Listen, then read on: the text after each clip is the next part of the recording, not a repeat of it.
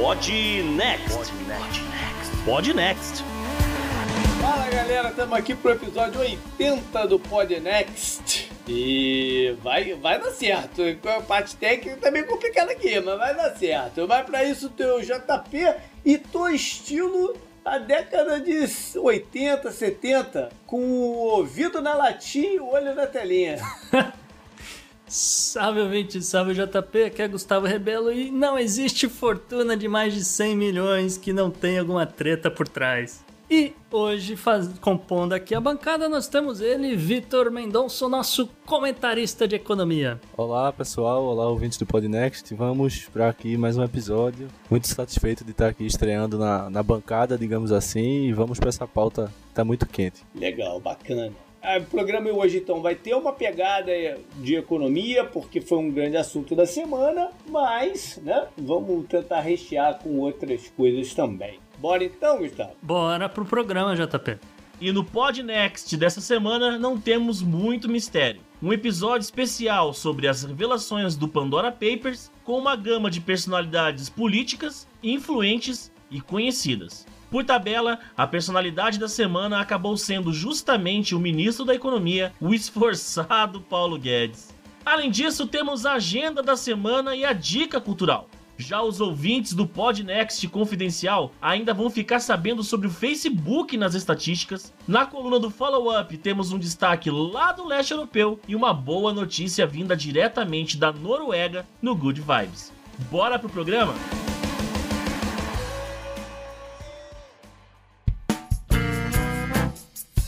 Bom, pessoal, estou aqui JP de novo para pedir para vocês uma atençãozinha e que olhem com carinho a nossa comunidade, o Podnext Confidencial, lá no Sparkle. Ele nos ajuda muito, pode nos ajudar mais ainda, né? Porque a gente ainda não alcançou a nossa nossa meta, o nosso ponto de equilíbrio, para ajudar a manter a qualidade do programa, de edição e coisas que a gente possa buscar mais aí para vocês nessa caminhada. Nesse momento, o nosso site ele está fora do ar. Teve um problema técnico que a gente ainda não conseguiu uh, resolver. Tomara que na semana que vem ele esteja de volta. Enquanto isso, vocês podem entrar direto lá no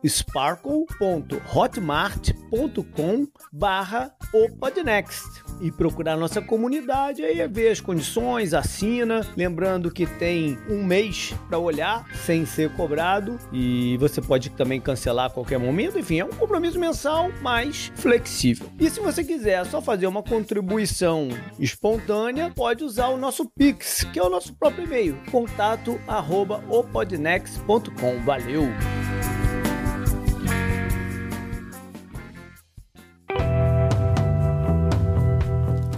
Assunto quente da semana.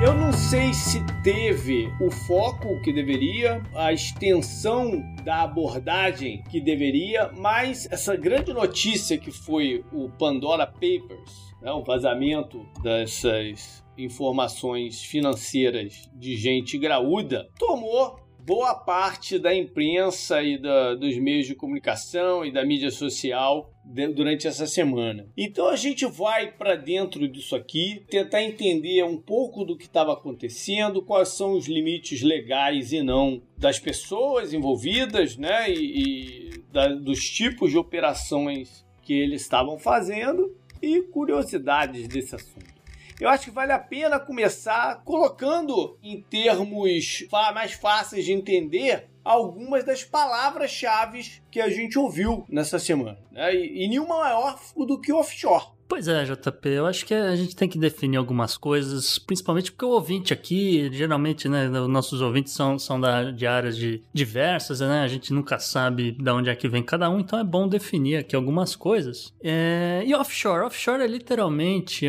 é, significa além da sua costa, né, além da costa do país onde você vive. Então, nós aqui nos Estados Unidos, o Victor lá no Brasil, se a gente aqui nos Estados Unidos tivesse uma conta lá no Brasil, num banco, alguma coisa assim, a gente teria uma conta offshore, tá? É, é, ou então vice-versa. O Victor tá lá no Brasil, por N motivos, ele arrumou um banco nos Estados Unidos que, né, abriu lá uma conta para ele, pronto, ele tem uma conta offshore. Basicamente, é, é, isso que significa você ter uma conta, você ter uma empresa offshore, né? Você ter uma empresa num, num outro país, não é o país que você reside. E tem, tem N motivos, né? Tem N motivos para você ter uma empresa offshore, né? O Vitor pode falar melhor disso. Não, e é, primeiro dizer que não é ilegal você ter uma empresa offshore ou uma conta fora do seu país. Não, é, não tem nada de ilegal nisso. Não, claro, né? Não, não, você tem, por algum motivo, você tem que receber algum dinheiro num outro país, como a gente falou aqui, você está no Brasil, você fez um, um trabalho, foi uma, uma consultoria para um grupo de Singapura, né?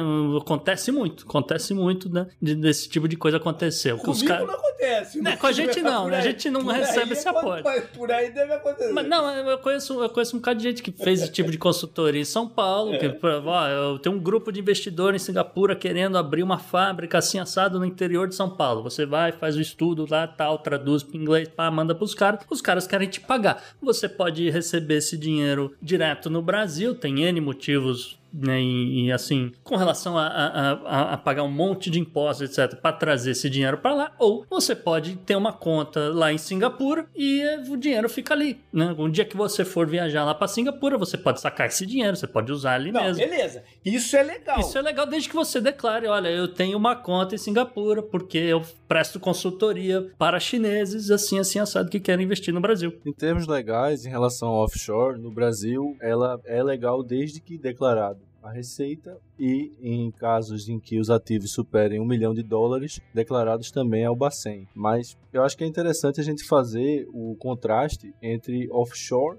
e o fiscal haven, né, o paraíso fiscal. Porque essa definição que o Gustavo deu, ela se encaixa sim, ele investe numa jurisdição de fora do país dele e isso configura um offshore. Mas dentro dos Estados Unidos, por exemplo, e aí eu faço essa provocação, nós temos alguns estados onde temos é, jurisdições diferentes com incentivos fiscais diferentes e aí a gente configura um paraíso uhum. fiscal, que é meio que onde esse problema está sendo criado, né? Beleza. Uma, uma, uma parada aqui. O, o, mais uma vez eu vou tocar nesse ponto. Não é ilegal você ter conta e não é ilegal você ter empresa fora, né? Uhum. O ilegal é, é a declaração. Agora tem uma outra coisa ilegal que é como você usa a empresa. Sim. Né? Também tem formas de você usar a empresa para incidir em menos imposto de renda e um monte de coisa. A forma de usar a empresa também pode ser ilegal. Sim, tem exemplos disso, inclusive ou pelo menos assim, se, se não é um exemplo direto, porque a gente ainda está no começo aqui de um, de, um,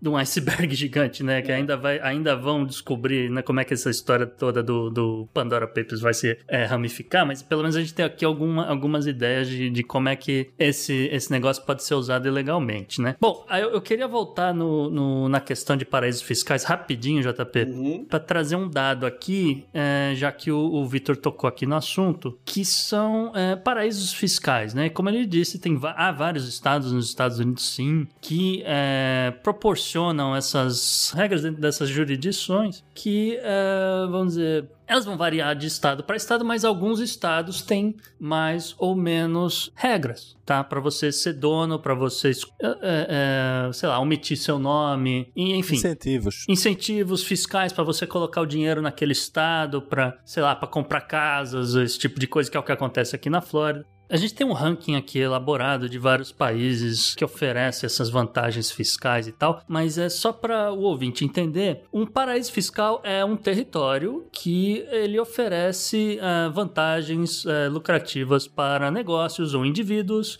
e elas são essas vantagens são mais lucrativas porque existe um mínimo ou praticamente zero responsabilidades fiscais com relação a depósitos em bancos desses lugares. As, as alíquotas de, de tributação são muito baixas ou ou é, zero. Em muitos casos inexistentes, é. É, exato. Isso, é. isso tem, tem duas facetas. Ela, pelo lado do país, muitos argumentam de que um país com incentivos fiscais vai trazer mais investimento, esse investimento isso. vai gerar mais receita, e essa receita. Um país é uma jurisdição, né? Porque temos os casos que a gente já falou do, dos estados dos Estados Unidos. Uhum. E essa receita ela vai se converter em benefícios para a população. E do lado do empreendedor, é, nós temos que ele vai ter aí um benefício fiscal, como o próprio nome diz, e aí, portanto, ele vai ter maior lucratividade produtividade, menor custo de produção, enfim. Essa, pelo menos, é a teoria é, do que constitui um, um uhum. paraíso fiscal. E a atratividade de um paraíso fiscal está também muito ligada à proteção de sigilo de informação pessoal. Né? Tem o lado da alíquota, mas também tem o lado do, dos lugares que protegem melhor o sigilo do que o outro. Né? A gente tem sempre na cabeça o cara tinha dinheiro na Suíça. Uhum. Né? O que você sempre ouvia na década de 80, 90, quando falar de né? o cara tem dinheiro na Suíça.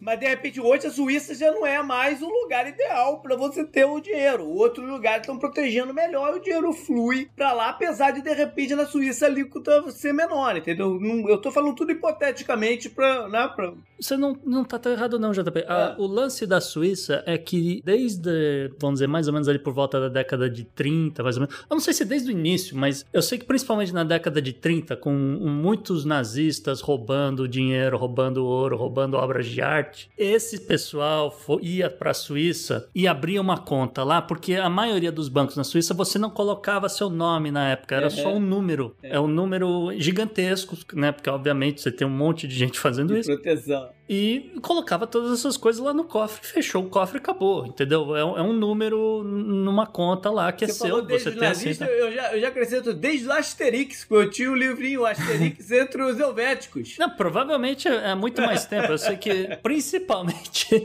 na década de 30, década de 40, foi usado para esses fins tá? Uhum. Agora, bom, a gente já falou aqui de alguns países, mas a gente tem aqui um, um, ranking, né? Um, vamos dizer, um ranking de paraísos fiscais, segundo a Tax Justice Network, que é uma ONG britânica, que inclusive nasceu dentro do parlamento britânico, porque tinha um monte de, de parlamentar que um, né, preocupado com esse negócio. Que, como é que uhum. tem tanto paraíso fiscal nas ilhas que a gente colonizou? Não sei porquê. então, eles criaram, ajudaram a, a, criar essa ONG, a Tax Justice Network, e eles, eles fizeram um ranking aqui baseado é, no chamado índice de segredo financeiro, né? Você está falando aí de, de, segredo financeiro e é, o quanto que esses, essas jurisdições protegem né, o dinheiro dos seus né, desses donos, dessas pessoas que colocam seu dinheiro fora do país, né? Em primeiro lugar do ranking aqui da Tax Justice Network temos a, as Ilhas Caimã, seguido dos Estados Unidos, tá? Isso é um fenômeno extremamente recente, os Estados Unidos aparecer tão alto assim nessa, nessa lista. Seguido da Suíça, depois Hong Kong, Singapura, Luxemburgo, Japão, Holanda ou Países Baixos, por quem preferir, é, Ilhas Virgens Britânicas e os Emirados Árabes Unidos completam aí o top 10, né? Aí tem mais algumas figurinhas aqui. O próprio Reino Unido está em 12 lugar, Taiwan 13, a Alemanha 14, a Panamá fecha aí o top 15, a Malta 18, Catar é o 20 e assim por diante. O Reino Unido é um caso à parte, né? Porque se você somar todas as pequenas ilhas dele, cada pedra no mar é um paraíso fiscal. Ah, se somar o Commonwealth, é, dispara. É, a parada fica muito louca, né? A Holanda performa em oitavo lugar e a Holanda é um, é um caso clássico, né? Porque desde muito tempo a Holanda tem essa questão do, do investimento externo, você tem a participação da Holanda na, na Companhia das Índias Orientais e isso é um, um, caso muito interessante porque quando você vai ver, por exemplo, grandes riquezas de famílias é, é, da, da, aristocracia que permanecem com aquela, aquela grande riqueza por muito tempo, é, você vê grandes famílias holandesas que têm essa fortuna desde aquela época. E isso é um caso muito comum de se utilizar um trust fund, um fundo trust. Ah, beleza. Então esse foi um, foi um outro termo muito usado essa semana. Vale a pena explicar pra galera o que, que é um trust. Então, beleza. Então, vamos lá, então, JP. Olha só. Um fundo do tipo Trust, ele é uma, uma ferramenta na qual você passa o, a gerência de uma fortuna, né? Como você falou, uma grande família aristocrata da, dos Países Baixos, ou o que quer que seja, para o que seria uma entidade legal administrar, uhum. tá? Uhum. E há um número grande de, de, possibilidades de como é essa gerência. Então, você pode ser gerente do, do seu próprio fundo, você pode designar uma outra pessoa que não tem absolutamente nada com relação a você para fazer essa, essa, essa gerência. Fiduciário ou trust, não é? Isso, é. Você pode inclusive eh, designar para uma outra pessoa e um outro grupo, falar, olha, Uhum. esse é o meu dinheiro, eu só quero receber a minha mesada né, do que render aí de dividendos, etc. E para mim tá bom, então é, e você não tem qualquer relação com o que, que eles estão fazendo com aquele dinheiro, né? O, o que eles chamam de blind trust, né? Uhum. Que é, a, a ideia aqui é, dependendo do- da situação, você quer evitar o conflito de interesses. Uhum. Certo? Porque às vezes Sim. você está trabalhando, fazendo alguma coisa, você tem informações privilegiadas e aí começa a ficar muito estranho por que, você investiu mais em uma coisa ou menos em outra e assim por diante. Esses, esse fundo Trust JP, ele pode administrar é, dinheiro em espécie mesmo, ele pode estar administrando propriedades. Uhum. Inclusive, você está falando isso do, do grande investidor, né? Do, do, Ah, sim. Para esse lado. Não, ninguém aqui, nenhum dinheiro aqui de, dessas fortunas tem, é menos de um milhão. Tá? não, Só sim, pra- mas aqui você não precisa ser milionário. aqui nos Estados Unidos você não precisa ser milionário para você fazer um trust. Você pode, Sim. você pode fazer um trust e botar, por exemplo, a sua casa Sim. no trust e algumas contas bancárias que você tenha. Nada, nada de outro mundo, não. Coisa pequena. Qual é a Pode vantagem também, né? disso? Uhum. É, qual- tem duas vantagens nisso aí que o pessoal usa. Uma é proteger o imóvel caso você te, você quebre. Uhum. Pessoa física, você quebre. Entendeu? Uhum. E aí você tá protegendo o imóvel de um, né, de, de ser tomado e tal. E o outro é para facilitar transição de espólio, que as pessoas, a- a- o cara que é o dono morra, né, e, e ficar, Isso. não, ele, o, o, o negócio pertence ao trust e aí tem todas lá ah, já por escrito o que que faz com, com o negócio. Então ela tem essas duas vantagens. Por, por exemplo, hoje você tem um time da NFL que, é, que, o- que o dono é um trust. Sim. O Seattle. O Seattle que é- era do Paul Allen. Uhum. Que é o sócio da Microsoft que faleceu, não tem herdeiros. O Seattle, hoje, o dono é o trust do, do, do Paul Allen. Uhum. Entendeu? Então tem esse lado. É, e aqui, só para ressaltar, né, que o JP falou o lance de herança, como o trust pertence a uma, uma entidade legal, né, vamos dizer, uma empresa, por exemplo, ele não vira herança, entendeu? Ele é, uma, é, um, é um dividendo de uma empresa, é uma coisa diferente, isso aí vai ter implicações quando a gente for falar dos Estados Unidos. Eu só queria ressaltar esse ponto. Tem um fato interessante em relação a essa questão da herança, que é um das, dos mecanismos mais onde o trust é mais utilizado, que é o fato de- da Paris Hilton, né, que é uma das milhares de celebridades e, e personalidades aí famosas que tem uma dessas fortunas vinculadas a um, a um- a um fundo de trust. É, é um dos exemplos que, que o pessoal utiliza muito para falar de, de uma pessoa que vai receber ali durante a sua vida dividendos e uma quantia mensal de uma fortuna herdada pelos seus antecessores. É, inclusive para evitar que ela gaste o dinheiro todo de uma vez, né? Bom, agora a gente vai então mergulhar no que rolou dessa, dessa semana, que ficou conhecido como o Pandora Papers. Uhum. Quem, quem se lembra de lá do começo da década, não, do década passada, é, a gente teve um caso parecido, mas com suas diferenças também, é que foi o Panama Papers, que envolveu muita gente e tal. A galera dessa vez aqui é a mesma que investigou o, o, o Panama Papers, né? E, e- e vamos entender o que que eles publicaram, o que que eles jogaram aí no ventilador, Gustavo. É, JP, eu só queria, antes de, de entrar nisso, eu queria lembrar as pessoas, porque muita gente fala, ah, mas aí investiga esse negócio, escancara tudo e nada acontece, né? Tem muita gente que fica nessa de "Hum, nada tem consequência e tal, mas isso não é verdade, tá? Eu queria ah, lembrar as pessoas que o Panama Papers, né, ele, ele foi ali, como você falou, ali mais ou menos no meio da, da última década, né, mais ou menos ali 2016, e o resultado até hoje aqui do Panama Papers foi uma recuperação judicial de pelo menos um bilhão e meio de dólares em impostos, que obviamente sonegados, né? E esse dinheiro retornou para os seus estados, né? Atra- seja na forma de multas, seja na. na- num- Enfim, de alguma forma, um, um- um pouco do dinheiro que, que a gente sabe que está alocado nessas offshores conseguiu retornar, tá? Uma grande parte voltou para o Reino Unido. A gente sabe que parte do montante recuperado foi pra, também para Dinamarca e para Alemanha, principalmente e tal. É, e assim, algumas das consequências políticas também, né, do, do Panama Papers, que foi a queda do, do governo da Islândia, né, o, o- o primeiro-ministro renunciou, é, afetou eleições na Ucrânia, na Argentina e etc. Enfim, não, não ficou em branco, sabe? Esse que é, é o, é o grande ponto aqui No que a gente Brasil quer não, fazer. no Brasil não mexeu, né? No Brasil...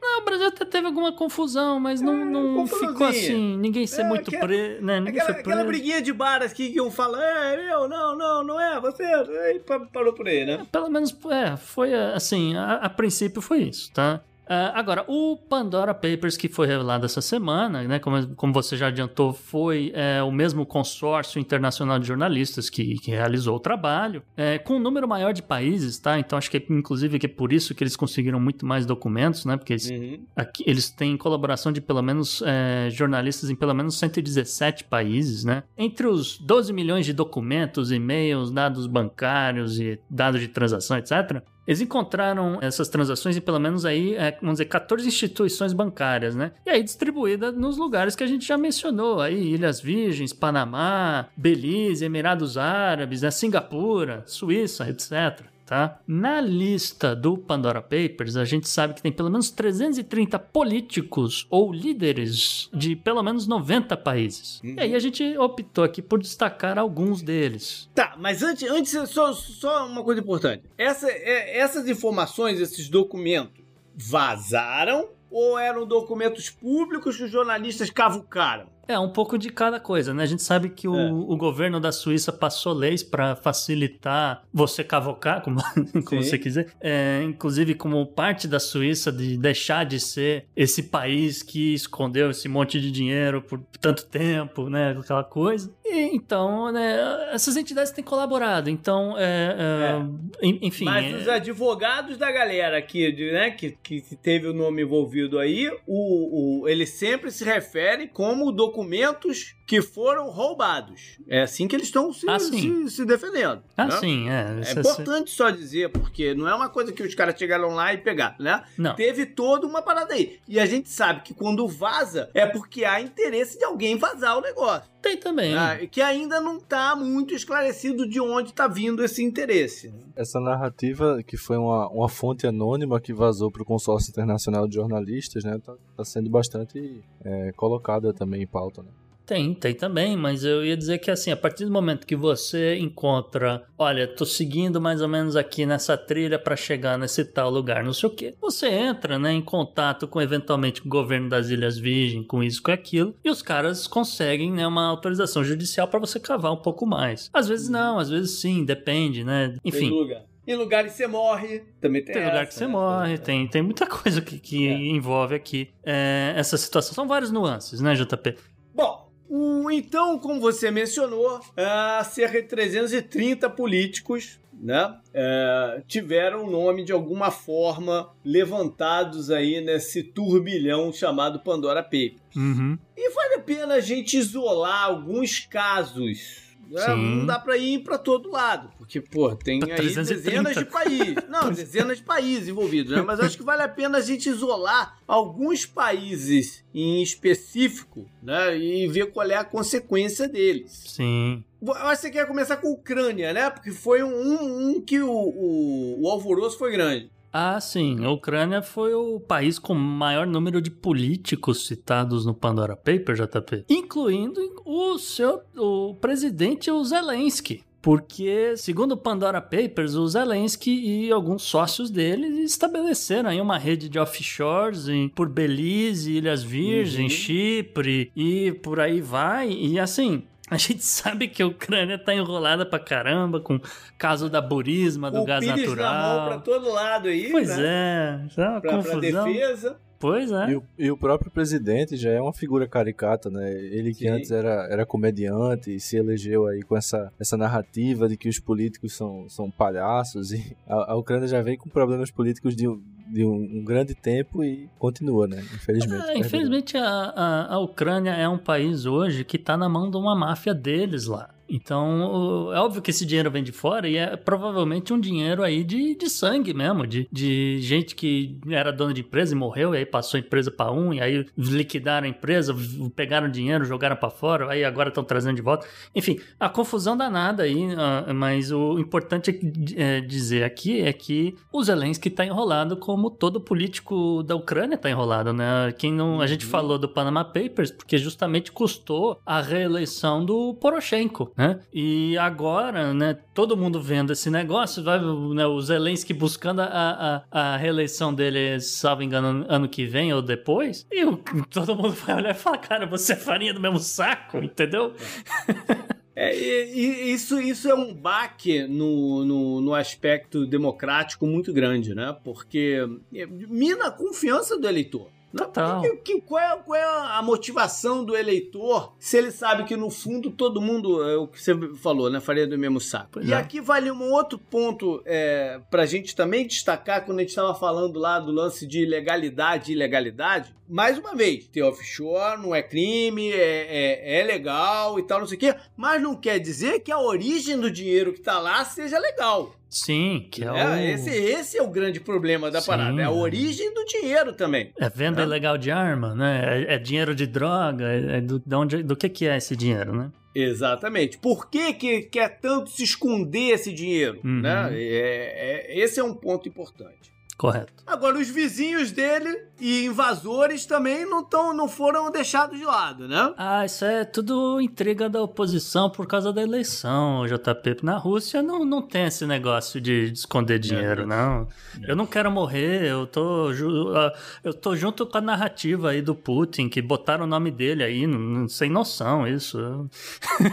nome, nome comum, parece Silva, né? Parece o Putin lá, pô. Eu achei muita sacanagem aí desse povo querendo querendo derrubar o partido. Olha só, falando sério agora. O Vladimir Putin teve o seu nome citado no Pandora Papers, teve o nome da amante dele, né, a Luísa Rosova, citado também. É, por uma puta coincidência, os, os, melhores amigos dele também foram citados, né? O caso do Sergei Shemezov, é, ele que é o CEO da Rostec. Aí ó, a gente tá falando de negócio de armas. A Rostec é uma estatal que compra, vende, investe em startups, em, em outras empresas ligadas ao setor de defesa defesa, né? O, outra figura aqui, o Konstantin Ernst, ele que é CEO da principal estatal de TV da Rússia, o German Graf, que ele também é CEO de um banco de investimento e desenvolvimento estatal, o Roman Putin, que é filho do primo do Vladimir Putin. Eu não sei, eu tô achando isso muita coincidência, já tá. muita intriga isso. Agora, JP, saindo da Rússia, mas ainda no leste europeu, a gente teve aí um caso também de denúncia na, na Tchequia, né? Quase falei República. Isso, é. Mas não pode falar República Tcheca, não pode? Eles gostam que chama de Tchequia agora. Ah, tá bom. Mas então, lá que a gente trouxe no programa passado, na agenda, que teria uh, as eleições, então, né, tiveram, quando esse programa for pro ar, as eleições são quinta e sexta, né, um pouquinho antes desse programa ir pro ar. O uh, atual primeiro-ministro, Babis, ele talvez tenha sido a figura com maior volume de dinheiro que, que, que veio para a superfície no, no, no, no escândalo aí, né? E eu não sei, cara. A gente tava falando aí de vazar. Eu não sei se veio da, de algum lugar daí a motivação do vazamento, né? Porque a gente tava Pode falando ser. de eleição dentro do. Né? Dentro da semana, né? Muita coincidência, né? Que, que, que ele tenha sido um protagonista tão grande desse, de, desse paper. Faz vale sentido. lembrar que ele é, um, ele é bilionário, o, o Babis né? mais uma vez, aquele negócio que a gente está falando, né? De origem de dinheiro, de legalidade, não sei o que. Ele é um bilionário que tem seus já tinha seus investimentos antes de ser uh, uh, primeiro-ministro e tal. E uma das coisas que o pessoal que tem né, uh, se defendido aí e tal, e um dos argumentos é que não tem nada de ilegal no mundo em termos de você procurar saídas e brechas fiscais para você, né? Otimizar os teus investimentos. Uhum. E que as, os trusts e offshores e tudo mais são vitais para a economia global para fazer a economia girar, porque ela gera né, investimentos em outros lugares e tal. E, e essa é a argumentação. Uhum. Né, da, da, da, parada. Então eu acho que o Babs é uma figura central aqui no, no, no negócio. Eu só queria ressaltar rapidinho que o Andrei Babish, ele é dono de um grupo de mídia. Então é uhum. rádios, jornais, é, não sei se tem televisão no meio, mas eu sei que tem rádios. Talvez uhum. tenha televisão no meio. É, enfim, é um conglomerado de mídia. Bom, vamos descer um pouquinho, né, Gustavo? E uhum. não é surpresa nenhuma que a gente tenha é, na lista também, de alguma forma, aparecer nomes da galera ali do Oriente Médio, né? Pois é. de regiões próximas, né? Pois é, JP. É, inclusive um cara aqui que tá se tornando uma figurinha repetitiva já no Podnext, né? O Sheikh Mohammed bin Rashid Al Maktoum, né? E para quem É. se lembra que ele já foi citado aqui no Podnext, ele é o rei de Dubai e ah, as pessoas talvez vão se lembrar do episódio que a gente falou que ele grampeou a própria filha, né? A princesa Latifa. E ah, essa semana, inclusive, saiu a revelação que ele grampeou também a esposa. É, No caso do. Pra quem se lembra, ele utilizou né, o, o spyware, o Pegasus, né, instalou no celular delas e é, grampeou o zap delas. Então não sei o que, que ele descobriu grampeando a própria esposa, né? Mas enfim. É, ele é, ficou conhecido aqui no, no Pandora Papers porque ele tem uma penca de offshores que andaram comprando propriedades pela Europa inteira, tá? E agora ele também tem uma particularidade que ele é dono de uma offshore que é dono de vários cavalos de corrida, JP. É, a- é o tara do cara, É. entendeu? é, Inclusive. essa galera gosta. É, então, inclusive que tem, tem fotos, eu fui procurar fotos depois que eu vi essa história, só achei foto dele de cartola e tal, não tava entendendo por quê. Aí que eu vi que a foto era em, em- justamente nesses derbys, nessas coisas, né? Aham. E Eu acho hoje... que teve, teve um dos cavalos mais bonitos assim que eu já vi, era dele. Hum. Pegasus Flyer, alguma coisa assim, Pode o nome ser. do cavalo, tá me fugindo aqui, mas é, que esse cavalo era lindo, o Kentucky Derby lá pelo, também pelo começo dos anos 2000. Não, final da década, anos 2000, final dos anos 2000, do, que final dos anos 2000? Lembro 2008, 2007, alguma coisa assim. Tá. Eu ia dizer que ele é dono do Essential Quality, que ficou em quarto no Kentucky Derby desse ano, Aí. mas depois venceu o Belmont, tá vencendo aí algumas corridas e tal. Enfim, eu- ele tem essa paixão pelo lado dele e ele andou comprando aí um monte de propriedades, como eu falei, pela Europa inteira. Por ali também teve o caso do rei da Jordânia. Sim. o Abdullah, né? Que foi. Eu, eu até estava ouvindo um episódio do, do, do podcast da BBC que eles focaram muito nesse caso do, do, do rei É, Abdullah. Abdullah. Hum, É. E uma das paradas é que, pô, é tanta grana que o cara tem não sei o quê, né? E eles trouxeram, né? BBC falando, né? uhum. A Jordânia, ela recebe não uma mesada, uma anuada dos Estados Unidos de gorda Uhum. de mais de um bilhão de dólares por ano que eles botam lá na Jordânia. Sim. Né? Tem interesses estratégicos lá, não sei o quê. E eles entrevistaram o cara do governo americano pra falar sobre isso. E o cara falou: não, mas a gente, o, o dinheiro que a gente coloca lá, a gente tem ali uma, um acompanhamento, sabe que ele é bem usado, né? Tá bom. Eu, o que eu vi foi que o rei Abdullah II aqui que você citou, ele é dono de um pedaço grande de Malibu na Califórnia tal. Então é tudo com, né, com essa ideia de receber aluguel depois, aí o aluguel vai para as offshore, some, depois aparece, enfim. Beleza. Teve realmente esse caso. Vamos pra África então. Vamos. Porque na África tem a Nigéria. E uma parada, se você for mencionar as pessoas mesmo da Nigéria, sempre eh, me vem na cabeça. Eu já comentei isso aqui no programa de alguma forma, eu não lembro quando, que quando eu tive em Londres em 2015, eu fui, eu tinha acabado de ler uma reportagem, cara, num- numa revista sobre o, o pé quadrado de imóvel mais caro do mundo, Uhum. que era lá em Londres. É, metro quadrado vai ser mais caro também, não precisa ser só pé. É, enfim. Como, Unidade de medida, unidade de é, medida, como eu tava falando na, na- na reportagem lá e tal, enfim, é. E, e aí eu, eu fiz questão quando eu, o dia que eu fui num parque lá de. né, Era o. Agora esqueci o nome. Mas enfim, é, é, eu fui no endereço da parada, dar uma Aham. olhada, né? E, e eu tinha lido a lista dos proprietários do, do prédio lá. E me chamou a atenção o coitadinho da Nigéria que tinha Hum. no, no dono lá do, do, do negócio. É muito tio que faleceu. Deixou a fortuna pra uma galera aí. Pois é.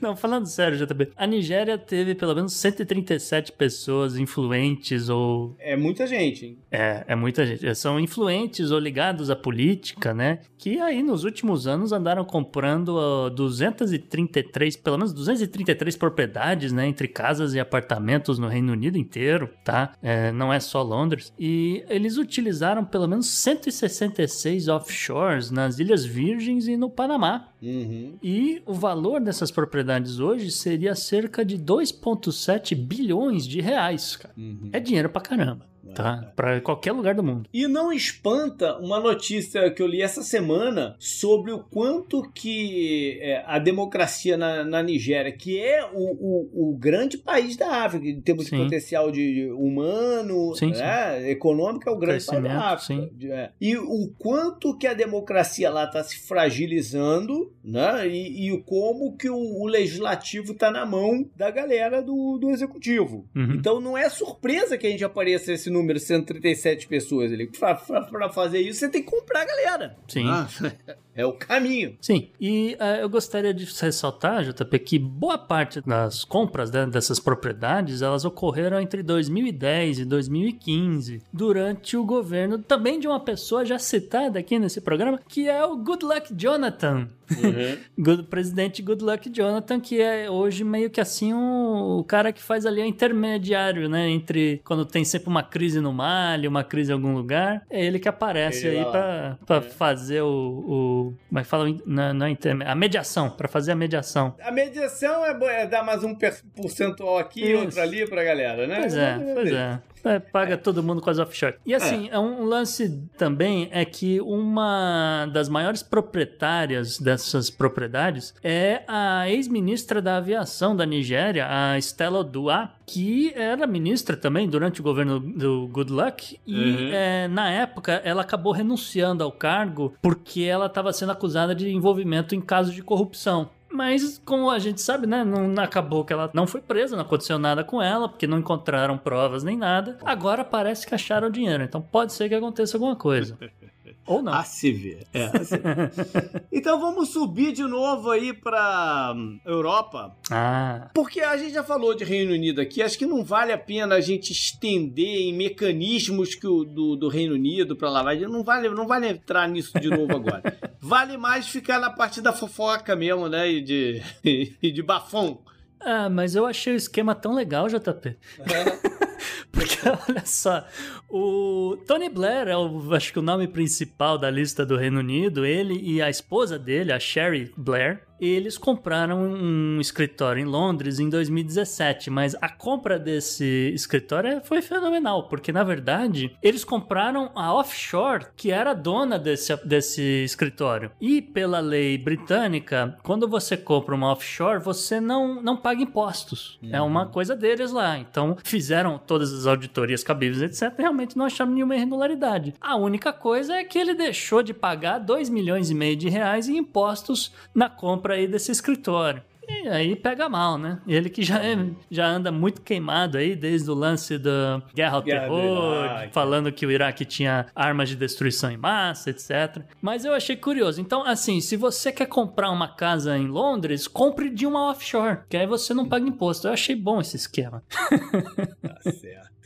Pra ele que seria um cara de dar exemplo. Essa é a parada do, de político, né, cara? Uhum. Político, em teoria, deveria ser o cara a dar bons exemplos. Né? Mas é muito longe do que a gente vê Acho no que mundo quando a, real. pessoa, quando a pessoa vira política, eu acho que a primeira regra deveria ser mantenha o dinheiro no seu próprio país. Pois é. Ou então, sei lá, cara, renuncia, pega Não, o dinheiro, ter bons some, exemplos. Sabe? Né? Ter bons exemplos. Pois é. é. é uma parada básica, né? Pelo menos não pagar um mico desse, porque queimou, queimou o é. partido eh, trabalhista aqui de quebra, entendeu? que Pegou já mal tá pra... queimado há um tempo, né? Pois Não é, consegue nada, já tem um tempo. E o Tony Blair ainda é a figura mais reconhecida do país. Ele não tem Ah, mais sim. inspiração política, né? Mas ele, ele ainda é a figura mais reconhecida É, mundialmente, do, é. do, do- do partido. Uhum. pô, é difícil, né? Só passando rápido aqui, então, JP, uma outra pessoa, né? A Helena Decher, ela é esposa do, do ministro do parlamento, o Jacob Moggs, e ela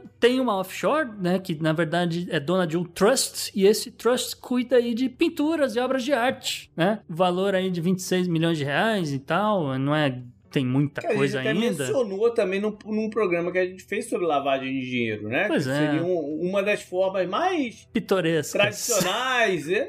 É, o usuário de você lavar dinheiro é comprando joia, arte, não sei o que, que é muito difícil de você colocar o valor do negócio de verdade. Agora, tem uma outra figura aqui, que essa sim é importante, e aqui pode acontecer alguma coisa mesmo, que é o Mohamed Amersi. Esse Mohamed Amersi, ele é um keniano e cidadão britânico também, e ele é conhecido por ser um dos principais doadores do Partido Conservador, tá? Ou seja, esse tipo de coisa não tem partido. Não, não, não tem. tem partido, né? Mas, particularmente, esse cara é um grande doador do Partido Conservador. Assim, esses caras que realizam jantares de arrecadação de Sim. dinheiro. Sempre aparece em filme, né? A galera vê. Uhum. O Ted Lasso também apareceu outro dia, esse tipo de evento, pra quem acompanha a série. Mas o, o lance aqui é que esse cara, Mohamed Amersi, particularmente, ele doou dinheiro, inclusive, pra campanha de reeleição do Boris Johnson. É, o segundo o Boris Johnson, todo o dinheiro do partido passa por auditoria, tal, não, não tem qualquer irregularidade,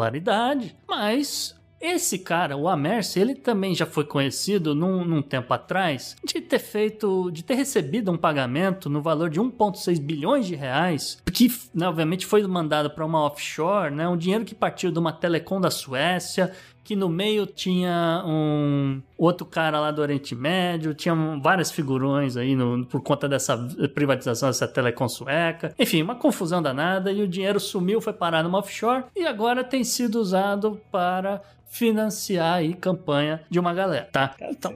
Pode ser que dê alguma coisa, pode ser que não também, mas a É. gente espera que pelo menos seja apurado aí para não ficar Beleza. dúvida. O que acontece, Gustavo, é que é muito difícil de detectar o rastro desse dinheiro. Você pode até detectar de onde é que ele saiu, a fonte, a geração de, de renda, Uhum. mas aí por passarem por muitas outras offshores, por muitos outros paraísos fiscais, até de fato chegar onde elo- ele é alocado no fim, torna-se muito difícil para que as agências de controle detectem o, o rastro que esse dinheiro passou. Isso.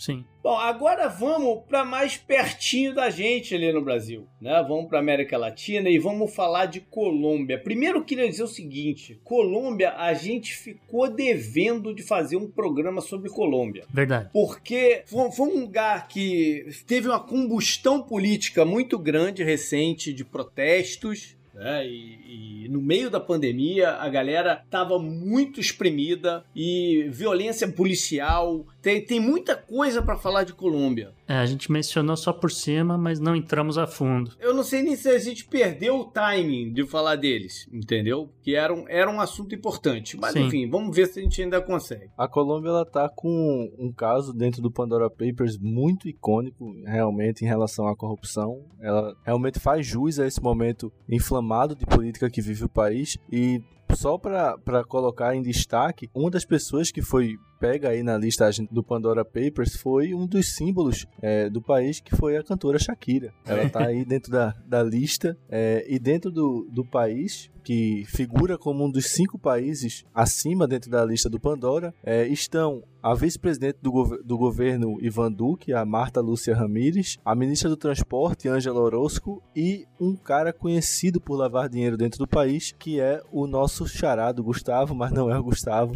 o Gustavo Hernandes Frieri. Eles seriam donos de uma empresa nas Ilhas Virgens. Esse Gustavo Hernandes Frieri, ele tem dupla cidadania, ele também é italiano e hoje em dia ele tá preso na Itália justamente por conta disso, de lavagem de dinheiro, tá? Ele foi acusado de lavar dinheiro, para quem se lembra, lá em 2018, da PDVSA, que é a petroleira estatal venezuelana, e ele estava no esquema do um executivo Matias Krull, né? É, Matias Krull confessou o crime, etc, né? Como eu falei, Gustavo foi preso. Agora, o lance é que a ministra do Transporte tem essa offshore com o Gustavo Hernandes desde 2012, quer dizer, foi antes dele ser preso. E ela acabou conhecendo o Hernandes através do marido da Marta, que é o Álvaro Rincon. Esse Álvaro Rincon é chegado do narcotraficante e ex-guerrilheiro das Farc, o Guillermo León Acevedo Giraldo, também conhecido como Memo Fantasma. Não tinha como não enveredar para esse lado, Pois é, né? esse rapaz, o,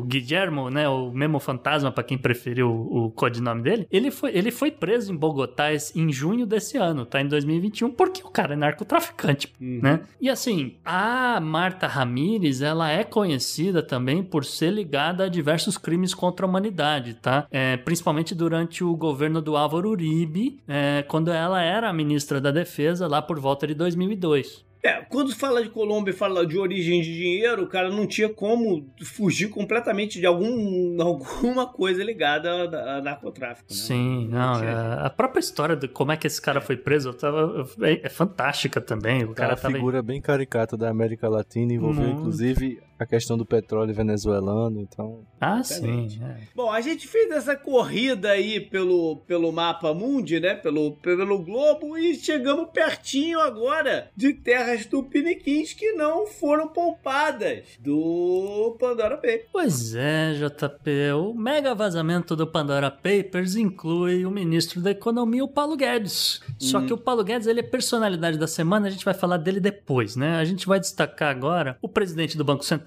também, né? O Roberto Campos Neto, é uma figura aqui que é, estaria também nessa lista. E há outras pessoas, empresários, etc., gente que hoje em dia é acusada aí de estar devendo até 16, 16, quase 17 bilhões de reais para o fisco brasileiro. Agora, uma dessas figuras em particular a gente tem que falar, não tem jeito, que é o Luciano Heng, o popular velho da Ravan. O Heng é o paladino da moralidade, do patriotismo, como ele gosta de dizer. Ele é grande aliado do governo Bolsonaro. Ele ocultou por 17 anos numa offshore nas Ilhas Virgem. Uhum. A offshore desse empresário foi criada em 1999 e só foi regularizada no Brasil em 2016, graças a uma lei sancionada então pela presidente Dilma Rousseff. Beleza, então vamos, vamos dizer o que ele fez, né? Foi, foi, foi uma coisa escuda, mas que legalizou, Sim. né? Em 2016. Foi um grande plano de oportunidade que se deu de falar, ó, não vamos incriminar ninguém, né? Fazer, só vai calcular aqui uma multa, não sei o quê, você se legaliza. Foi uma oportunidade dada em 2016. Sim. né? Em 2018, essa offshore dele nas Ilhas Virgens tinha cerca de 112 milhões de dólares, ou na cotação atual, mais ou menos 600 milhões de reais. E recentemente, na, na fatídica Comissão Parlamentar de Inquérito do Covid, onde o Luciano Hang ele estava como prestador de depoimento, ele justificou que essa offshore que ele criou, a Abigail Worldwide, foi para fins de proteção de investimento, né? o, o famoso hedge cambial, quando você quer proteger o, o seu investimento da- das variações cambiais e aí ele justificou que a empresa dele é uma importadora e importa bastantes produtos eh, de fora e precisava desse tipo de operação, mas também não, não tinha por que esconder, né? É, só queria voltar lá naquele assunto né, de como é que se encontram essas informações e tal. O documento onde constava a offshore aí do Luciano Heng, ela veio de um documento do Banco Suíço EFG, que é datada justamente do dia 16 de outubro de 2018. E, assim, importante dizer também que recentemente o Brasil trocou a, a regra para você declarar essa posse, vamos dizer, de uma offshore no, em algum lugar do mundo. Porque antigamente, se você tivesse até 100 mil dólares, né, a partir de 100 mil dólares você teria que declarar no seu imposto de renda. O governo Bolsonaro mudou essa regra para 1 milhão. No Banco Central. Isso, do Banco Central você tem que declarar, exatamente. Mas Brasil é, é isso mesmo. A gente sabe aí que tem várias pessoas aí, encontraram o dinheiro delas e a gente não sabe no que, que vai dar. Mas vamos falar então, só para fechar essa parte, sobre alguns nomes curiosos ou de possível interesse, né, que apareceram na lista, né? Pessoas que vão dizer assim são mais celebridades, né, Vitor? É, Gustavo, temos algumas pessoas interessantes nessa lista, desde políticos a celebridades, é, como você disse, da, da música, do futebol. Alguns nomes, como por exemplo o William Aliyev, do Azerbaijão, o Guilherme Lasso, do Equador. O Guilherme Lasso, que é um bilionário também, presidente do Equador. É, presidentes e e ex-presidentes, né? Sim, É, é. Temos aí o exemplo de Sebastião Peneira, no Chile, O homem mais rico do Chile. Uhum. Horácio Cartes, do, do Paraguai. O Pedro Paulo Kuczynski do Peru. Aqui tem aí um, um, um nome interessante. O Popular, Popular. Pepeca. Exato, que foi o primeiro presidente entre 2016 e 2018. Temos também o, o fatídico Silvio Berlusconi, que foi o primeiro-ministro da Itália. Por que não, né? Por que não? Não tá Ah, aí, esse é. esse é certeza que tá lavando dinheiro, mas vambora. Temos a diretora do FMI, a Dominique Strauss-Kahn. É, Zulema Taeva Menem, da Argentina, que É, a família filha? dela é... é é esposa. filha, ela? ela é esposa do Carlos Menem, É a falecido. esposa. É, só queria lembrar as pessoas, né? Carlos Menem foi quem privatizou geral na Argentina. Uhum. O dinheiro sumiu, o país quebrou e de repente a Zulemita tem uma grana aí numa offshore, né? Não sei no que que vai dar. É um dos políticos liberais, né? Desse mundo louco da política argentina. É, eu não sei no que que vai dar porque tem uns Kirchner no meio também, aí nos, na, com umas offshore e tal, mas enfim. É, temos o rei da Espanha, por que não dizer, a monarquia também entrou com o Juan Carlos I. Esse é outro que, se tem alguma parada esquisita, ele tá, tá sempre no meio, né? É impressionante. E para tornar mais esquisito ainda, além do rei da Espanha, temos a sua amante, a Corina Wittgenstein. Isso. O Flávio Briatore e Bernie Eccleston da Fórmula 1 e trazendo aqui para algumas personalidades mais conhecidas no público geral, temos o, o, jogador do PSG, o Di Maria, o cantor britânico Elton John, o Beatle Ringo Starr, o famoso baterista da banda, Julio Iglesias, o treinador Pep Guardiola, Shakira, que já mencionamos, é, a banda Swedish House Mafia, Jacques Villeneuve e Mário Vargas Llosa, que foi Nobel de Literatura. Só mais uma vez dizer que, de novo, não é ilegal. Sim. Né? Para um, uma celebridade dessa, tá buscando é, formas de otimizar o seu, o, o seu pagamento. Resta saber como eles fazem isso perante a Constituição e as regras de seus devidos países. Sim, eu até imagino que muitos desses cantores, né, Julio Iglesias, Shakira, Swedish House Mafia, essa galera deve ter esse dinheiro possivelmente para né, custear show, né? Você precisa de um equipamento assim assado, e, ah, então vou ter que levar, um, vou ter que pegar um Antonov para levar o não sei o que para tal lugar. Então, eu imagino que tenha uma certa facilidade, vamos dizer assim, para pegar esse dinheiro né, tá aqui em dólar já, né? Como você falou, um hedge aí, na, no, no, que não necessariamente eles vão morar na, na, nas Ilhas Virgens, não sei o que. Tá lá o dinheiro em dólar, você pega, custeia esse negócio na Rússia, depois volta, pá, não sei o que. Acontece o show, recebe o dinheiro em dólar, volta pra conta, enfim. E por que não dizer, a sonegação fiscal já deixou de, de ser moda no mundo do futebol para virar tendência já faz um tempo. Temos ah, aí alguns craques com, com esse histórico enrolados aí. No... Caixa preta em malta é grande. Bom, ficou um, um, um ponto de interrogação aí, né? Uhum. Nenhum nome americano envolvido? Não, nome assim, exatamente, falar uma pessoa americana não tem JP. E muita gente pode ter estranhado, né? Porque, pô, como, como assim? Não tem nenhum bilionário nos Estados Unidos com conta offshore, né? Isso fica meio estranho. É, e ao mesmo tempo que a gente citou no começo do programa que os Estados Unidos está no topo do ranking de paraísos fiscais, uhum. né? Acontece que é, nos Estados Unidos, a nível estadual, né? Como, como o Victor gosta de falar, né? Tem essa questão da, da jurisdição, né? E muitos estados, né? Principalmente a Dakota do Sul, Nevada, Delaware, Flórida, Texas, tem dado aí um calor nas Ilhas Caimã e Vir, Ilhas Virgens, etc. Nessa questão aí de ocultar essas, esse dinheiro dessas pessoas e tal. De novo, não quer dizer que o dinheiro não foi declarado ou não. A única coisa que a gente sabe é que, por exemplo, a Dakota do Sul, essa sim, o estado da Dakota do Sul citado no Pandora Papers, tem cerca de 360 bilhões de dólares espalhado nos seus trusts, né? E aí o, os clientes são praticamente do mundo inteiro, tá? Não é só uhum. dos Estados Unidos. Só que você não sabe, você tá naquela coisa da, da Suíça, de você ter um, um, um trust um, com um número dizendo que o dinheiro vai para aquela pessoa daquele número que tem aquela conta. Então você não sabe quem que é a pessoa, tá? E assim, é onde está a fortuna de muitas Muitas uhum. dessas pessoas citadas no programa hoje, inclusive do presidente equatoriano aí, o Guilherme Lasso. Enfim, não, não sei se há interesse dos Estados Unidos em investigar essas pessoas, mas eu posso falar uma coisinha que é o presidente Biden, por uhum. iniciativa da sua secretária de Tesouro, a Janet Yellen, ele tá dando um reforço aí na Receita Americana, o, o IRS. É, eles estão contratando muita gente e eles vão estar tá olhando esses trusts todos todos para saber. E teve uma declaração é. forte dele uns 10 anos atrás sobre. 10 anos, perdão, 10, 10 dias atrás sobre taxação de, de, de bilionário. Sim, ele, sim. ele deu uma declaração forte sobre isso. Sim, é, enfim, é, é, um projeto que não é só dele, é da, da, toda essa ala progressista do partido. Bernie Sanders, na verdade, é um dos caras que mais encabeça essa coisa. E, e mas aí, junto dele, começa a aparecer também a Elizabeth Warren, porque é uma coisa ligada à economia e tal. E, enfim, eles, eles vão quebrar essa caixa preta, ou vão tentar quebrar essa caixa preta da Dakota do Sul. Eu não sei o que, que eles vão conseguir, mas eles vão tentar. É interessante que você falou sobre a questão do, dos estados e a sua tributação nos Estados Unidos. É interessante fazer o um paralelo com o Brasil, porque ambos são países federalistas, obviamente num, num espectro muito diferente. Os Estados Unidos têm muito mais autonomia para os estados, seus entes federativos, mas no Brasil também existe, é, digamos, essa, essa guerra fiscal. Claro uhum. que numa proporção muito menor do que nos Estados Unidos, mas temos casos aí clássicos de isenção fiscal, de, de disputa no, no ICMS, hum. e fábricas, produtores que tendem a abrir a sua fábrica em um local e não em outro devido a esse, a esse tipo de incentivo fiscal. Mas nos Estados Unidos isso é muito maior, é amplificado por conta da, da jurisdição, que é o que a gente estava colocando no começo do programa. Uhum.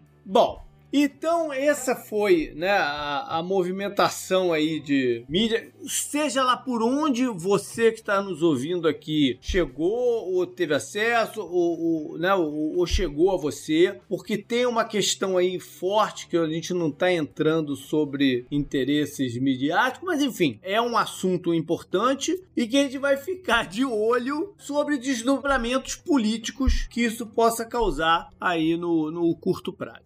É isso aí, JP. Up next. Up next. Up next.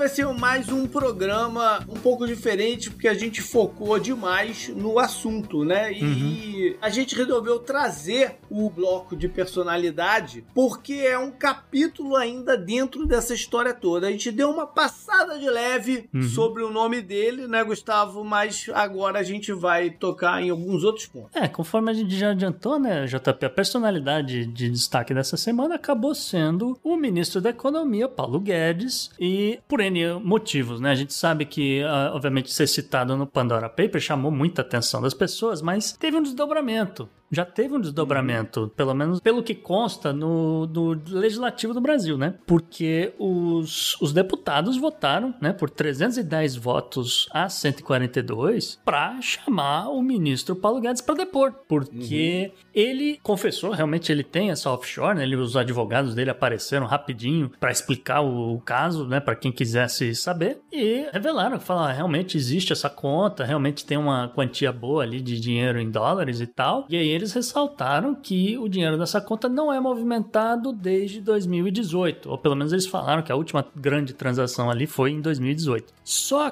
que existe uma coisa no Brasil que é o conflito de interesse. O conflito de interesse, ele é, né, justamente tem uma lei federal que diz que justamente personalidades do governo que têm algum tipo de informação privilegiada não poderia ter uma conta numa offshore, porque isso obviamente caracteriza crime. Então, tá aí o seu ministro precisando explicar essa situação. Então, não, é duas coisas. É, o, eu acho que é para isso que ele está sendo chamado no, no Congresso, né? pelo menos o, o, motivo principal, oficial. Uhum. Né?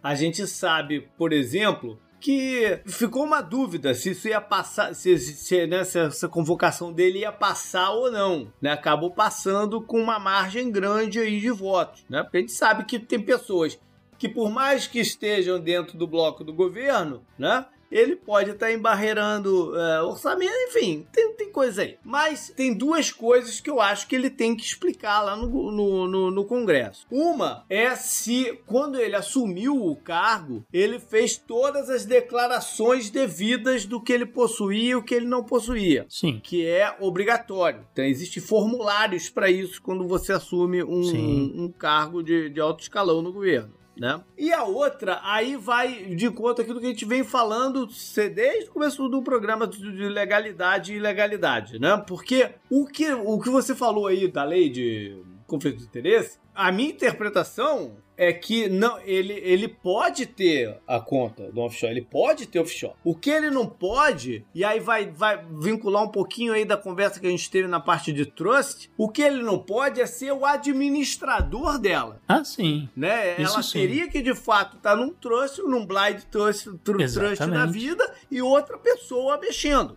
Sim. Aí desconfigura, pelo menos legalmente, a questão do conflito de interesse. Isso sim, concordo Mas com você. não desvincula a parte ética da coisa. Ah, bom.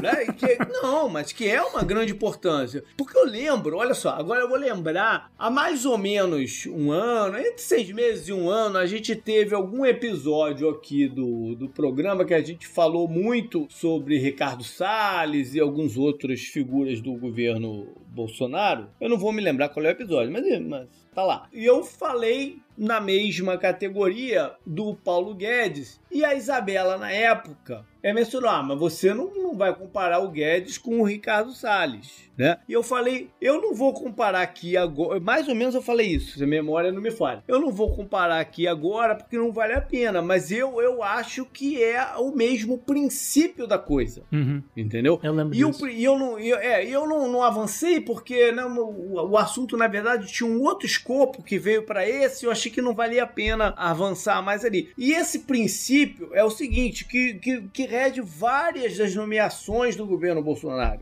Você pode colocar aí com outra focozinha, mas igual o Entraub na, na época, a Damares e outros assim, que é a mesma coisa. É aquela frase, né? Aquele dito de cultura popular, de sabedoria popular, que é do da raposa tomando conta do galinheiro. Uhum. Entendeu? Você colocar a raposa para tomar conta do galinheiro. Foi o caso do Ricardo Salles no, no, no meio ambiente e é o caso do Paulo Guedes no, no- no- na economia. O grande ponto do Paulo Guedes, que eu sempre batia aqui no, no, no, no- no nome dele, brincava com aquele negócio de querer entrar na lista negra. Lembra daquele negócio da Uhum. lista negra? Ele que eu queria entrar na lista negra. Que eu sempre achei o nome dele um tremenda falta de ética, porque ele é, ele acima de tudo, ele é um investidor. Sim. Ele não é um, um, né, um, um, um cara de economia tradicional, né? Ele é um investidor. É, tanto que, posso fazer um parêntese aqui, JB? Hã? Tanto que o fundo que ele administrava no começo aí da, da pandemia foi um fundo que colocou um caminhão de dinheiro em funerárias. Olha, é duro, cara. O conflito de interesse está por todo lado, né? Isso fica mais estranho ainda. A gente tenta não se isentar de qualquer leviandade, mas fica mais estranho ainda quando a gente lembra do fato de que em julho, mais ou menos, do ano passado, é, numa live do, do Paulo Guedes, saiu ao fundo da imagem um teclado do- de um terminal Bloomberg, que é usado para fins de, de operação no mercado financeiro. E na, na época, eu não sei se, se a Eu gente lembro. a gente É. lembra, mas o pessoal falou: não, mas isso é tranquilo, é só um teclado normal, ou então pode ser usado simplesmente para observar o mercado, não necessariamente eles estão operacionalizando alguma coisa. Mas juntando todos esses fatos, fica muito estranho, fica difícil realmente de, de criar qualquer tipo de defesa. É, o conflito de interesse está por todo lado aí. Tá Uhum. por todo lado. É, inclusive que, é, assim, a gente não sabe qual será o futuro do ministro, a gente não sabe o que, que vai rolar nessa ouvidoria, ou se vai dar em alguma coisa ou não. Há um interesse, é bom que se diga, há um interesse por parte do presidente do Congresso, o Arthur Lira, em estar retirando o Paulo Guedes do cargo para estar substituindo por um cara deles, que é como eles já fizeram no meio ambiente, como já fizeram outros casos. Enfim, não sei no que, que vai dar esse negócio, mas é um mínimo estranho que o cara tem uma conta no exterior, em dólar, que ele administra e, ao mesmo tempo, que você olha o, o, o real sendo desvalorizado. Eu entendo toda a discussão que fizeram no, no- nas redes sociais, né, dizendo, pô, o cara desvalorizou de propósito e tal, e não sei o quê. Calma, gente, que assim, também a gente não sabe se, se, se realmente foi, ah, esse propósito. Pode ser que sim, pode ser que não. Ele não, é, é, o dinheiro continua lá no exterior. Eu quero realmente ver o- a- essa prova que os advogados falaram que tem que a conta não é movimentada, porque se a conta não é movimentada, então provavelmente esse dinheiro também não saiu de lá. Então ele não ganhou esse dinheiro, tá? Não, não estaria configurando crime aqui que ele realmente, porra, fui lá, vi, desvalorizou, peguei esse dinheiro E todo realizou, jogo, né? realizei o crime, entendeu? Pode ser que ele tenha pensado, pode ser que ele tenha né, milhares de possibilidades aqui, mas vamos ter calma nessa hora, vamos ficar de olho, porque ele realmente tem que se explicar. Isso é que é o que, que é o que vai acontecer. Então vamos, vamos aguardar, né? Eu acho que esse que é o, o que eu queria dizer. Meu ponto aqui. O grande problema é a ética aí na coisa, Uhum. né? De você conseguir olhar para essa situação toda e não ficar com a cara de bunda, Sim. né? De pensando, porra, Eu acho que, né, aquela coisa, né? Ninguém larga uma vida já, né, realizada, tá. Já tem, obviamente tem dinheiro pra se aposentar, aquela coisa toda, pra entrar na política, né, na idade que ele tem, esse tipo de coisa. Só mencionei também no programa de democracia, um dos É. problemas da democracia. Uhum. né? essa, essa discrepância de remuneração e de retorno entre Uhum. o público e o privado. Tem, tem muita coisa aí envolvida na parada. Mas, no final das contas, que cada um se explique, né? Eu acho que esse que é o, o lance aqui. Não sei, Vitor, tem mais alguma coisa a dizer? É, falando de política brasileira e nesse clima um pouco ufanista, só queria lembrar, como dizia Gonzaguinha, né? Que a gente não está com a bunda exposta na janela para passar a mão nela. Ah, perfeito isso aí. Depois dessa, up next. Ok, né? Up next.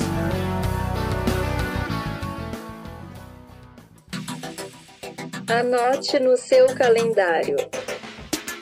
E JP, o que, que você traz pra gente na agenda do passado, na agenda do presente, agenda histórica? Agora, no começo da semana, no dia 12 de outubro, além de ser feriado no Brasil para Nossa Senhora Aparecida e o dia festivo do Dia das Crianças, E peraí, é dia do agrônomo. ó, eu não É, sabia, legal, falando, parabéns aí aos agrônomos.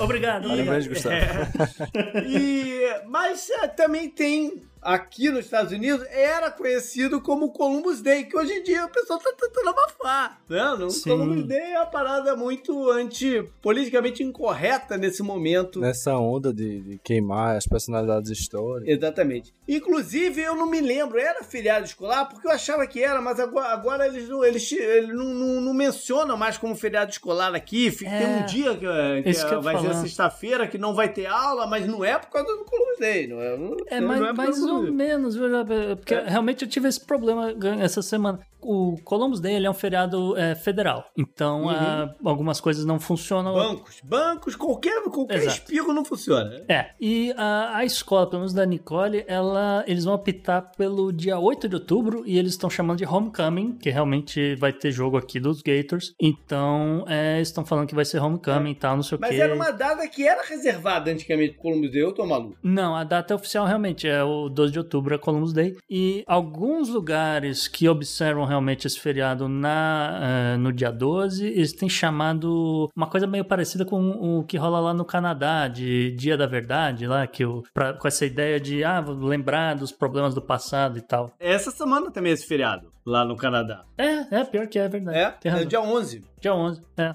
É. Bom, no dia 10, domingo, vai rolar eleição no Iraque. É Tá. Iraque? Você fala, né? Iraque? Eleição? É, tem eleição no Iraque. Vão ser, é, são 329 membros do parlamento, para depois eles vão escolher o presidente e o primeiro-ministro. Hum. É isso mesmo, ele escolhe o presidente e o primeiro-ministro. Apesar de quem tem né, mais a, a- ação executiva é o primeiro-ministro mesmo, que atualmente é o Mustafa Al-Kadhimi, um independente. Uhum. Então, ah, essas eleições seriam originalmente em junho, mas elas foram prorrogadas. A autorização de, de prorrogar já veio lá em janeiro, veio lá atrás. Não, não foi que na, na véspera disseram que não ia ter, não. Já, já, já, já tinha sido prorrogado há um tempo atrás, em nome de se ter mais tempo para se arrumar umas eleições livres e justas. Ah, Sei bom. lá o que, que você queira dizer com isso. né? Rolou um monte de ameaça de boicote aí das eleições e de grupos específicos, né? Buscando representatividade, mas ela vai rolar. Ela- os boicotes que vão ser bem, bem poucos. Ela vai rolar agora no dia 10. Tá certo. Bora para agendas históricas, eu separei aqui três itens, um dele em outubro 11. É engraçado, eu vou ficar mais ou menos numa numa, numa geração aqui, vamos dizer. Hum. Em outubro 11 de 1975 foi quando rolou o casamento de Bill Clinton com Hillary Rodham. Depois vai assumir o nome Clinton também. Hum. né? E eu achei interessante trazer é, isso aqui porque hum, é um casamento de duas pessoas que tinham um objetivo político muito claro, né? Tem até um filme lá da década. Não sei se da década de 90, de quando foi o filme. O filme se chama Primary Color, com a Emma Thompson e tal, que mostra justamente essa fase deles de, de se casando, namorando, se casando, estudantes e tal. O, o filme é bacana. E, e eles tinham pretensão de avançar na, na, na, na carreira política, né? Eu ouvi alguém falando uma coisa também numa série, eu acho. Alguém falando que não foi à toa que o Bill Clinton guardou aquela fotografia dele com o Kennedy. É bem Ah, famosa. sim. Se você der um Uhum. Google na fo- fotografia aí, Clinton e. e- Ela vem logo. Sim. É uma fotografia bem famosa dele, novo, ainda estudante. O, o, Sim, sim. o Kennedy apertando a mão dele. E como casamento, ele, né, ele foi presidente dos Estados Unidos, ela a primeira dama, ela depois seguiu na sua vida política até ser a adversária do Donald Trump nas eleições de 2014. 16. Ah, e, deze- perdão, 2016, é, enquanto ela poderia ter então se tornado presidente também. E foi um casamento cheio de, de turbulências, né? Mas que sobreviveu, por exemplo, ao escândalo da Mônica Lewinsky, e o, o impeachment que isso causou e, e tudo mais. 12 de outubro de 1960, um camarada chamado Inejiro Asanuma, japonês, foi que era o líder do Partido Comunista Japonês. Hum. A vésperas de eleições lá no Japão para o Congresso. Ele estava gravando um debate para televisão, para televisão japonesa, quando um, um rapaz de 17 anos chamado Otoya Yamaguchi sobe no palco e mata ele. Em frente às câmeras, com, no melhor estilo ninja, usando uma wakizashi, uma espada. Ele cravou a Cara. espada na altura das costelas do seu Azazuma e matou e ele, o cara morreu. Tem uma, eu falei de foto do Bill Clinton, né? A parada foi no estúdio de televisão, né? O debate não estava sendo ao vivo, ele estava sendo é, gravado Ah. para se passar. Ele não foi ao vivo, mas Ah, depois as imagens. É, não, mas as imagens depois correram. As imagens televisivas correram, o Ah. Japão e, e o mundo. E teve um camarada, um, jornal, um repórter, um, um fotógrafo, que pegou o exato momento que o cara matou. E essa foto ganhou o Pulitzer Ah, sim. e o prêmio de, da World Press Foto do Ano, Claro. de 1960. Como é que era o nome do, do, do assassino? Eu perdi. a- Yamaguchi, o sobrenome. Yamaguchi, tá. É, esse rapaz foi preso né, na hora lá e tal, e lá dentro do presídio ele, ele suicida. Ah, bom. Eu ia perguntar se ele foi condenado à morte. Pouca gente sabe, mas o Japão tem pena de morte Tem. e a pena de morte no Japão é por enforcamento. É, ele se matou antes de, de, de chegar a esse ponto. O, o Partido Comunista, por sua vez, caiu num declínio porque a figura do, do seu líder, do Azanuma, era muito forte. Ele era um cara muito carismático. E um cara polêmico, porque ele usava roupa, paletó dado pelo mal. Hum, E aí tu falar no Japão que o cara é, é parça do, do mal, é, porra. É, não. Né? Ele era um cara polêmico. Mas Pega era um mal. cara carismático. É, pega mal.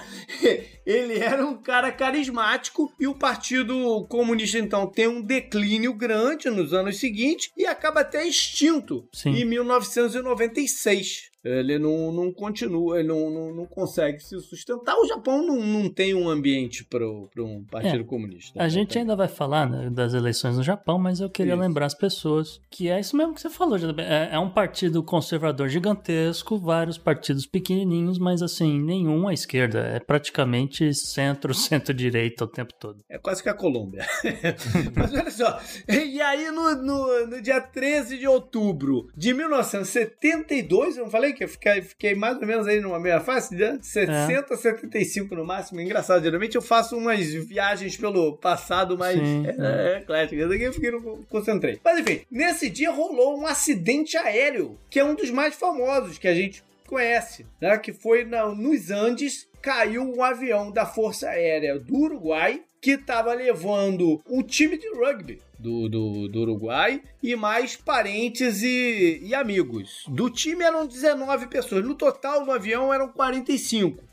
Tem também o um filme avião... muito interessante, né, JP? Exato, tem um filme muito bacana Vivos. sobre isso. Isso. Vivos. Porque o grande, o grande hum, parada dessa história não é nem o acidente em si, né? É o aspecto de canibalismo que a gente vai, vai ver daqui a pouco. Mas enfim, o piloto, parece que o piloto des desceu meio que prematuramente né? E aí ficou no meio de uma neblina muito grande, com dificuldade é, visual, e de repente, quando eles viram, eles iam chocar contra uma montanha, ele conseguiu né, fazer uma manobra, desceu o avião, mas que bateu e se partiu por diversos né, lugares. Doze pessoas morreram instantaneamente nessa, na, na, nessa queda, mas alguns morreram um pouco depois, mais uns cinco ou seis morreram um pouco depois. E a galera, então, na montanha gélida do, do, do Andes, né, com, em partes do, do, dos aviões. Difícil a, a operação de, de resgate. Uhum. Aos poucos, os suprimentos e as comidas foram acabando. Não tinha de onde mais tirar comida também. Né? Aí eles foram se aguentando. Passados 11 dias, eles, eles tinham ainda um rádio funcionando e eles não conseguiam transmitir, mas ouviam algumas coisas. Eles puderam identificar nesse 11 primeiro dia que o pessoal, as autoridades estavam suspendendo a, as buscas. As buscas, porque não tinham mais muita esperança de encontrar os caras. E aí bateu o desespero mesmo, né? Como é que a gente vai sobreviver aqui? Não tinha mais comida. E a solução foi absorver né, carne humana do, do pessoal que já tinha morrido. E foi assim que eles foram se mantendo, né? Mais oito pessoas faleceram numa avalanche que, que, que rolou lá na, no negócio. Eles tentaram, algumas pessoas saíram em uma expedição, mas não deu certo, voltou. É porque tinha um, alguma coisa do tipo, a cozinha do avião também era na parte de trás, então poderia então, ser que tivesse comida lá na é, Eles acharam até depois a, a parte Eu de trás e, e, comida dentro dela também, mas também durou pouco. É, não, não, é. não eu lembro disso. Era comida para um avião, para uma, pra uma viagem ah, de avião. É, né? Amendoim, tipo. É, durou pouco. Aí rolou mais uma tentativa, já na fase do desespero total. Três pessoas saíram e resolveram subir ao invés de descer, porque descer não estava dando certo. Eles resolveram subir. Aí lá de cima eles conseguiram visualizar um vale, não sei o que, um rio. Aí eles desceram, seguindo o fluxo desse, desse rio, chegaram no tal do vale e foram encontrar lá por um, por um camarada, por um que era condutor de mulas. e aí o cara deu, né, se comuni aí conseguiu comunicação, não sei o que, ele foi até o local lá uh, com eles de volta e fizeram o resgate 72 dias depois do, uhum. do, do acidente. É. É, acho que mais ou menos 16 pessoas foram. Foram é, foram 16 pessoas foram resgatadas dos, das 45 que estavam dentro do, do avião. Mas se você colocar as condições aí, esses 16, cara, são sobreviventes mesmo. Né? Ah, sim. Eu acho que eu tinha ido na primeira leva. Você já falou muitos, muitos dados da história, mas mesmo assim o filme é muito interessante. E é, vale a pena. Vale a pena assistir. Vale a pena sim. Up next. Up next. Up next.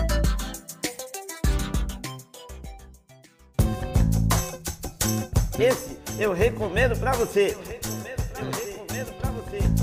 E Vitor Mendonça, qual é a sua dica cultural da semana? Bom, eu já dei algumas, né? Eu acho que eu vou ficar com essa mesma do, do, do filme, que é muito interessante. E depois dessa, dessa venda do, do JP, não vou me desfazer dela.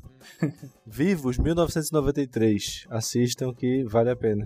Maravilha. Legal, galera. Foi esse o programa então. Mais um programa né, um, num formato um pouquinho diferente, mais concentrado num assunto. Espero que vocês tenham curtido também. E é isso que a gente sempre fala, né? É, é, Ajude-nos com, com lá o, o Sparkle, via, ou via Sparkle ou via o Pix, como eu disse lá no, no, no início. E a gente tá precisando dessa colaboração, a gente tem aqueles objetivos a cumprir de budget. Não temos conta offshore. É, infelizmente. É, não, não, offshore.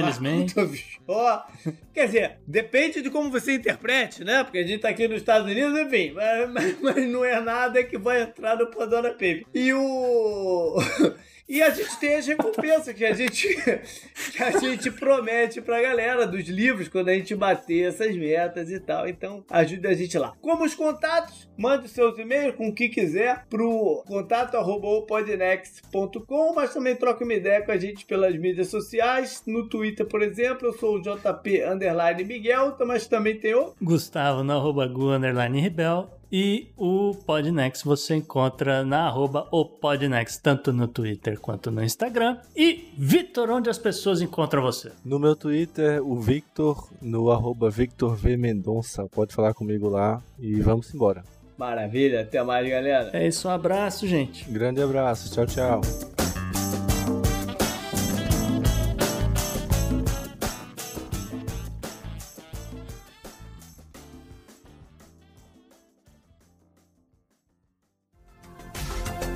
Este episódio foi editado por Atelas, soluções em áudio para podcasts.